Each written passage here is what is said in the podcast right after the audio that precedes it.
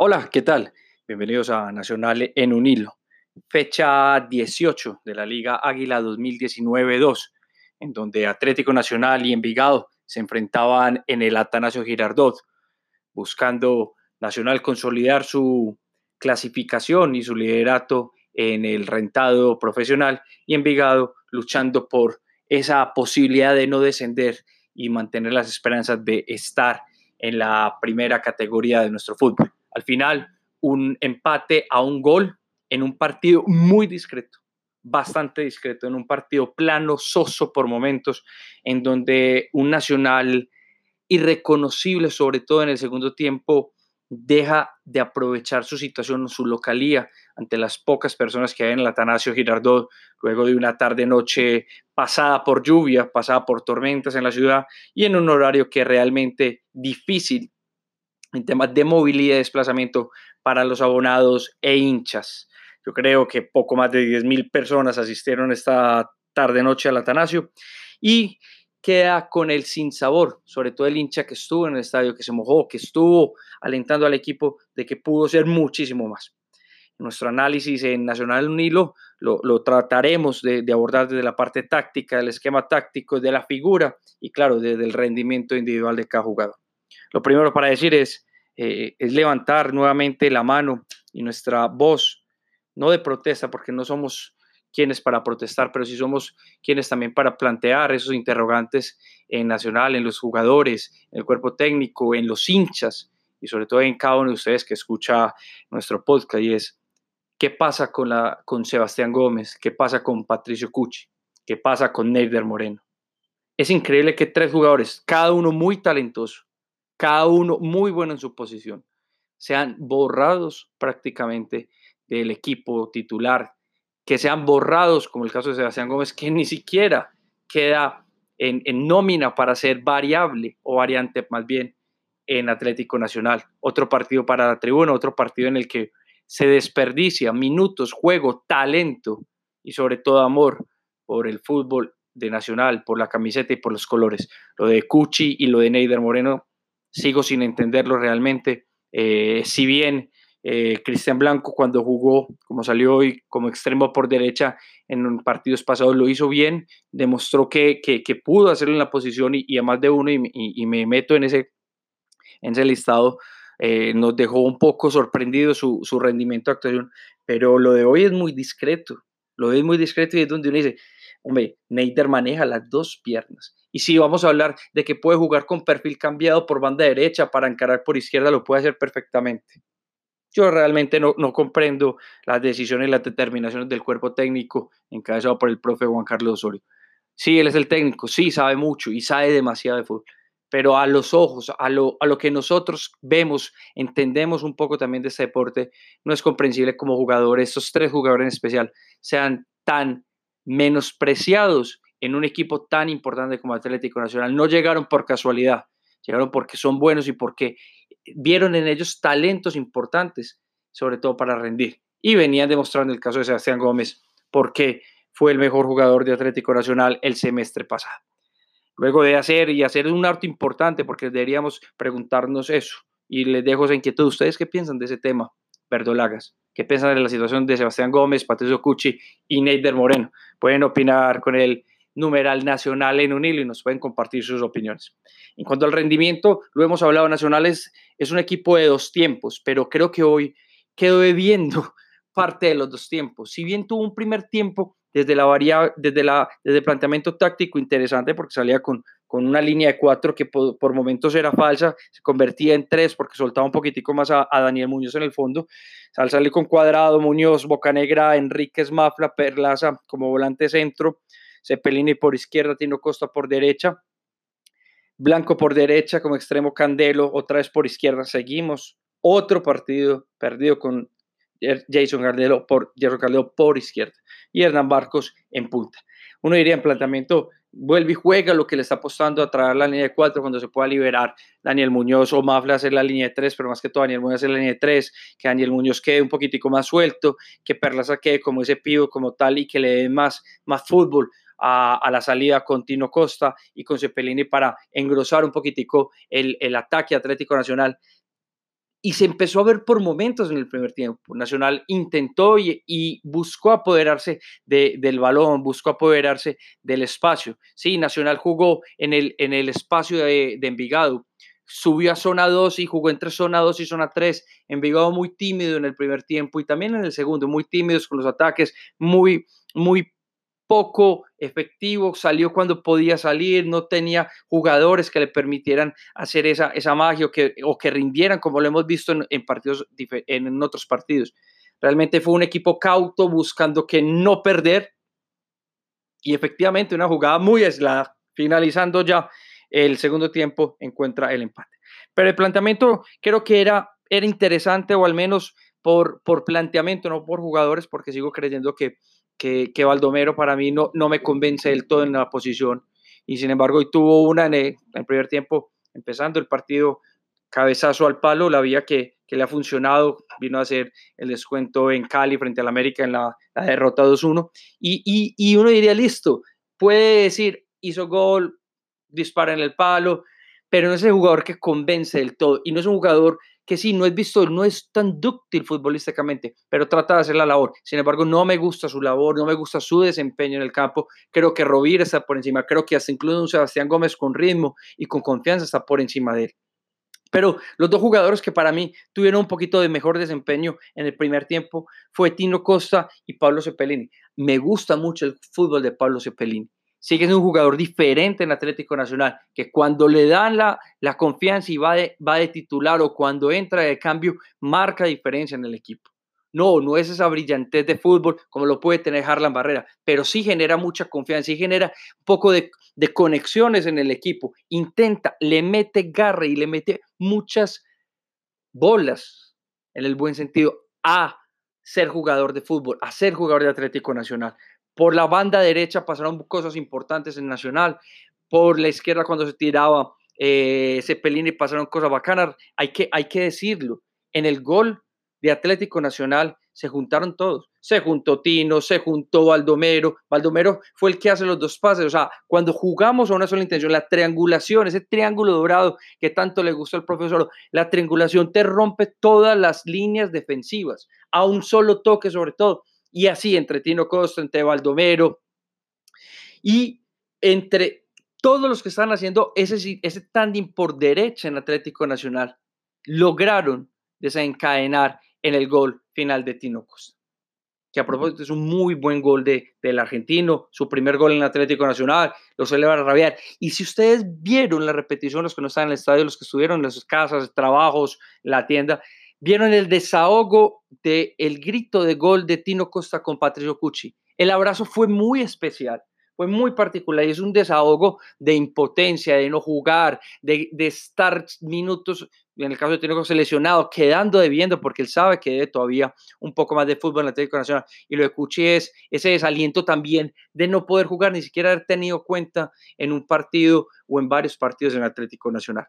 El planteamiento fue discreto dentro de lo que se pudo tener. Se jugó en la zona que quiso Nacional, se jugó como quiso Nacional, pero profundidades no tuvimos, no tuvimos grandes oportunidades que éramos, marcamos diferencia, fuimos eh, mucho más, ahora superiores que el rival, porque no me parece que el fútbol del Atlético Nacional haya sido superior en el primer tiempo y en el segundo tiempo menos. En el segundo tiempo pareciera que estuvieran en paro.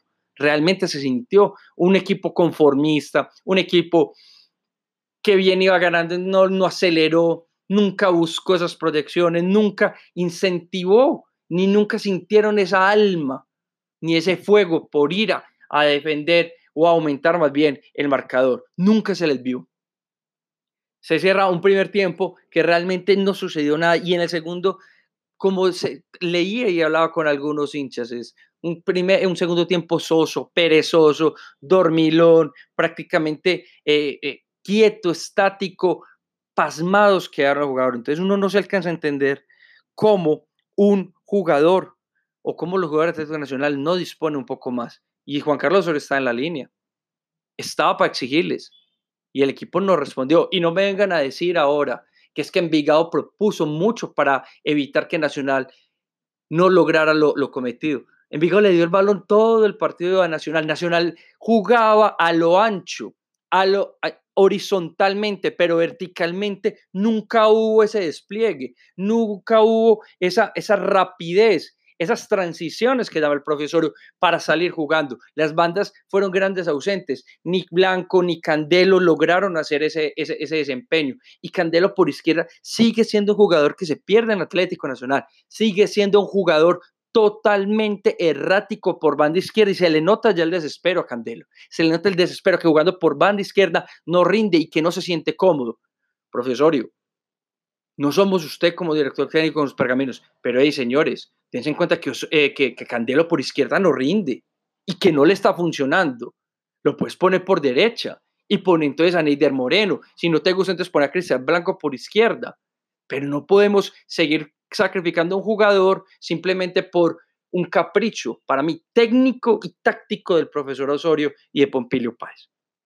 Un primer tiempo, como le digo, realmente muy discreto en la territorio nacional. Entran dos cambios en, primera instancia, salen eh, Baldomero, por la acumulación de, eh, acumulación, perdón, por tarjeta amarilla. Sabemos que el profesor Osorio, algo que no le gusta es tener jugadores condicionados en el terreno de juego. Y sale Cristian Mafla en, el primer tiempo, para el primer tiempo, y entran el Ibelton y, y Brian Rovira.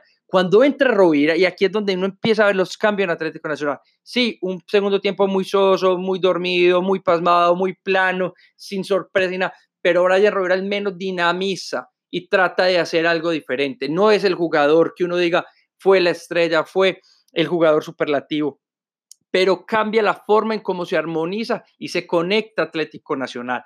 Eso es lo que Palomero Perlaza no hace.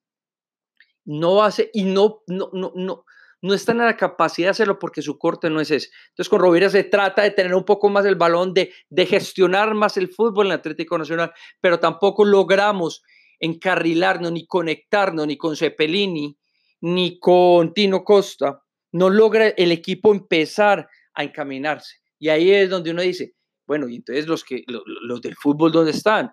Los Harlan, los Neider, los, los Cuchi, necesitas jugar en, el terreno de juego. Y realmente ahí es donde empezás a buscar opciones de juego en Atlético Nacional.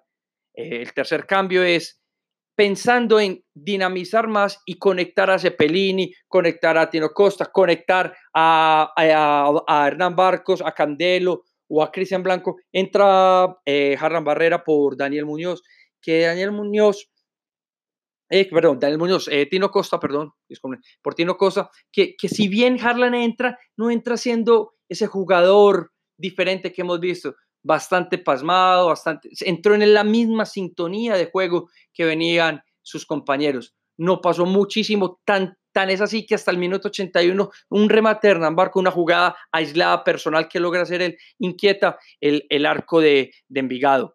Luego Harran tuvo una que si bien el balón iba por encima, el, arquero aseguró tocándola para mandarla al tiro de esquina y, hasta ahí, y hasta ahí lo, del fútbol de, de, Atlético Nacional, porque realmente no, no, no pasó a mayores, no pasó a mayores y ahí es donde uno dice, bueno, entonces entraron los que saben, estaba Harlan, ¿sí? Estaba Rovira para poder hacer ahí un poquito de tante, le dieron a Liberton jugada por derecha para que pudiera tener mucho más salida, para que pudiera eh, desdoblarse, pero tampoco pasó, el Liberton tampoco salía el Everton tampoco salía. No, no aprovechamos nunca las bandas porque ni siquiera Candelo y Cristian Blanco tuvieron que hacer un desempeño un trabajo fuerte por bandas para evitar la salida de los laterales de, de Envigado. No lo hubo. Desaprovechamos mucho las bandas, tratamos de jugar al interior y ahí es donde Envigado tenía muchos jugadores. Claro, cuando empezamos a jugar por interior, las bandas quedaban abiertas y se trató, sobre todo por banda derecha, de generar un poquito más, de buscar un poco más. Barco se las trató de rebuscar lo que pudo con lo que tenía y con lo que le llegaba.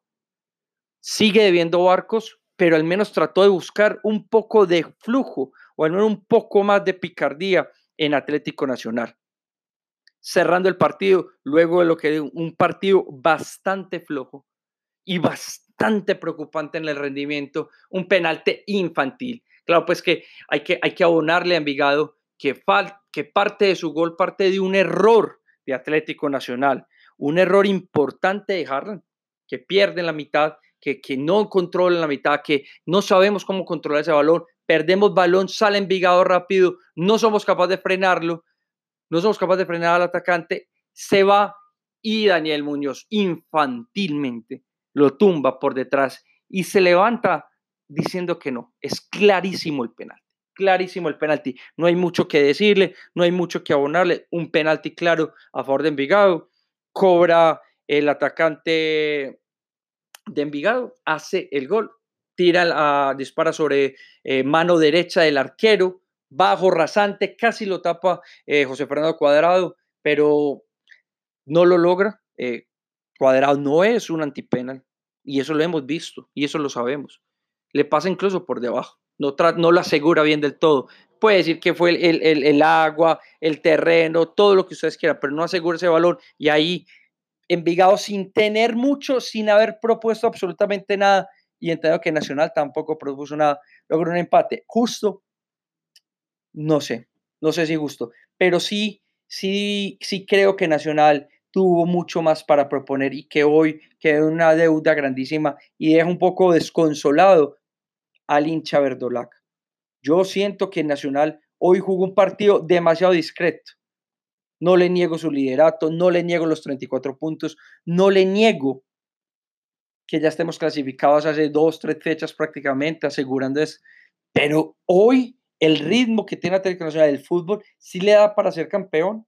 Y me pueden decir incrédulo y me pueden decir aguafiestas, poco hincha, lo que sea, pero Nacional hoy no tiene con qué ser campeón, con el nivel futbolístico que ha mostrado en los últimos partidos, con el nivel futbolístico que ha demostrado los partidos contra América, el partido contra Junior.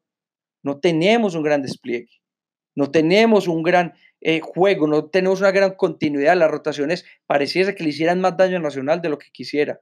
No tenemos jugadores activos, Cuchi, Neider, Sebastián Gómez. Ahora es que ni huelen minutos de cancha el panorama de los cuadrangulares que salen nacional es bastante complicado y, y sus rivales vienen mejor en juego.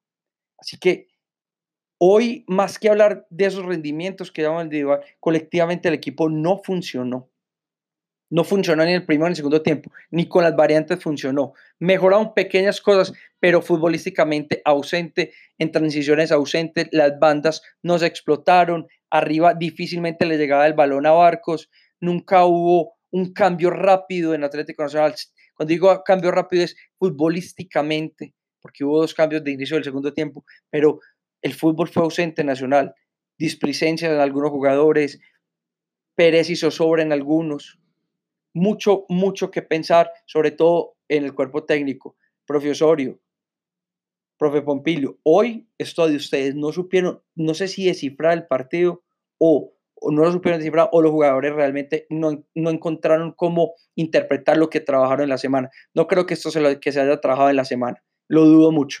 Así que las dudas son bastante grandes. Hoy la afición debería estar un poco desconcentrada, eh, no avergonzada porque hay que seguir apoyando al equipo y no hay que avergonzarse, pero sí deja mucho que desear este Atlético Nacional de la noche de hoy en la fecha 19 de los del todos contra todos. A esperar, no que estemos, eh, no, no, no, no a que clasificados, clasificados, pero sí esperar a quién nos va a tocar en los cuadrangulares, con quién estaríamos, que de hoy los ocho que están, los siete que están, son bastante duros. Este eh, ha sido el análisis del partido Nacional 1, Envigado 1, fecha 19 de la Liga Águila 2019-2. Nuestro análisis en Nacional en un hilo Así lo vemos, así lo entendemos y así se los contamos a ustedes. Nos escuchamos en una próxima transmisión. Chao y que estén bien.